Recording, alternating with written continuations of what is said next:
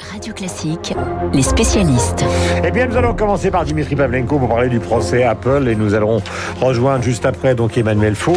De quoi s'agit-il, Dimitri, exactement? Bah, D'un gros problème, d'un très gros problème quand même pour Apple parce que là, euh, c'est le moteur de croissance le plus important aujourd'hui pour Apple qui est attaqué, à savoir l'App Store. Alors en fait, vous savez, Apple a dévoilé ses résultats euh, de son deuxième trimestre fiscal, c'est-à-dire en fait le premier trimestre de l'année calendaire.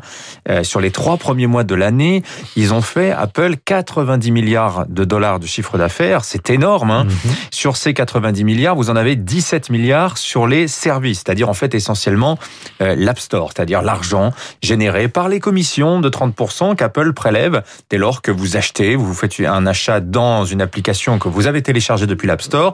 Tout ce que vous payez, il y en a 30% qui vont euh, automatiquement à Apple. Voilà. Cette part des services, c'est euh, c'est c'est une marge de progression incroyable. 34 trimestres de croissance d'affilée, c'était 4 milliards en 2012, c'est 17 milliards aujourd'hui. Et d'autant qu'Apple se sert de l'expérience des autres pour progresser lui-même. Exemple type, c'est ce qui se passe euh, devant la Commission européenne. Spotify, c'est le leader du streaming musical.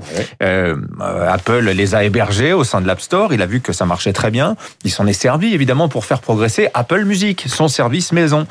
Et et voilà un petit peu le fond du dossier, c'est-à-dire que tous ces, euh, que ce soit Epic Games, le développeur du jeu Fortnite, ou euh, Spotify, reprochent à Apple d'être en situation de monopole. Autrement dit, quand vous avez un iPhone, vous ne pouvez pas télécharger une application hors de l'App Store. Voilà, tous les, utilisateurs euh, d'Apple le savent.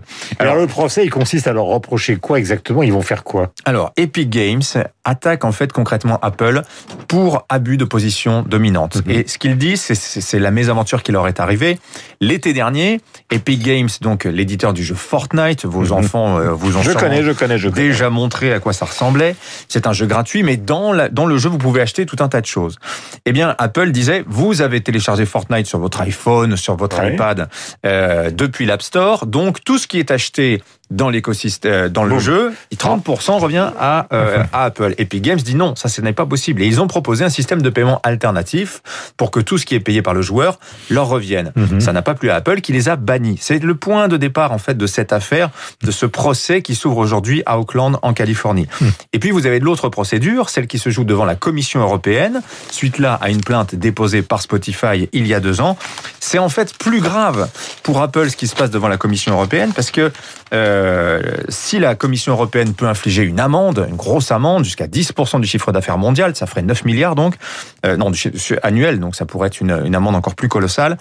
Euh, euh le problème, c'est qu'on pourrait décréter que l'App Store est effectivement en, en situation de position dominante. Et donc, la Commission pourrait imposer dans la dans la dans l'Union européenne euh, à Apple d'héberger d'autres magasins d'applications. Ouais. C'est une des possibilités. Rien n'est joué à ce stade.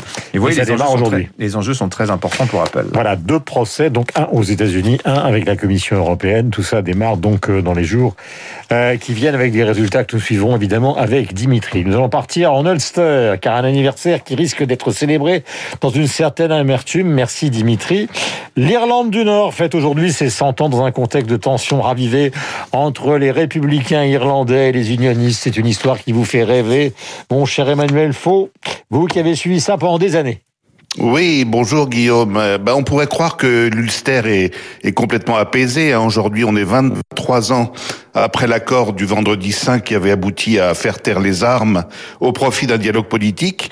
Mais en fait, si vous déambulez euh, dans les rues de Belfast encore aujourd'hui, vous verrez euh, ces fresques murales ornées de l'Union Jack qui célèbrent l'appartenance de l'Irlande du Nord au Royaume-Uni et par extension au Commonwealth, et, et, quelques pâtés de maisons plus loin, des inscriptions en langue gaélique ou carrément des drapeaux tricolores irlandais, vert, blanc, orange, qui flottent au balcon, qui recouvrent les murs, comme un rappel du sentiment d'occupation par une nation étrangère qu'ont toujours eu les républicains irlandais.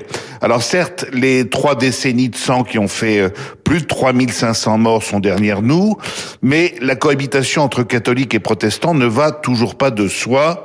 Les deux Irlandes continuent de se regarder en chien de faïence, à tel point que l'anniversaire d'aujourd'hui divise les habitants, qui n'ont évidemment pas la même approche de l'avenir.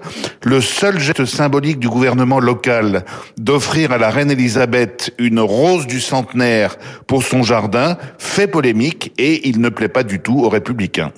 Et puis il y a le Brexit. Évidemment, il y a le Brexit, Guillaume, parce que du fait de l'accord commercial qui a été conclu euh, avec les Européens ces derniers mois, la situation de l'Ulster est presque plus compliquée qu'avant. Si je disais les choses de manière euh, un peu triviale, euh, on pourrait dire que les Nord-Irlandais ne savent plus très bien où ils habitent, par souci de simplification territoriale. L'accord du Brexit a en quelque sorte fait disparaître la frontière terrestre entre les deux Irlandes, mais du coup, comme il fallait bien que la frontière soit marquée entre la Grande-Bretagne sortie de l'Europe et la République d'Irlande, toujours membre, et même plus que jamais de l'Union européenne, eh bien c'est en mer et surtout dans les ports irlandais que se font les contrôles entre ce qui sort d'Europe en allant vers l'Angleterre et ce qui entre en Europe par la porte de l'Irlande. Mais ce qui est plus simple d'un point de vue commercial et administratif ne l'est pas forcément du point de vue politique, car les unionistes loyaux à la couronne britannique se retrouve en Europe alors que la mère patrie est plus. Et c'est aussi un entre-deux assez frustrant pour les républicains irlandais qui gardent un parlement local rattaché à Londres alors que leur famille politique, le Sinn Féin, qui prône la réunification des deux Irlandes, est devenue la deuxième force politique du parlement de Dublin lors des élections législatives l'an dernier.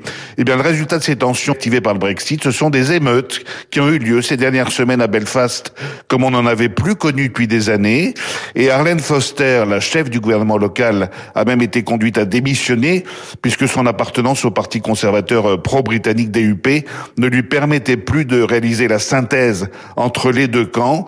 Donc au total, oui, on peut dire c'est un centenaire plutôt amer pour l'Ulster.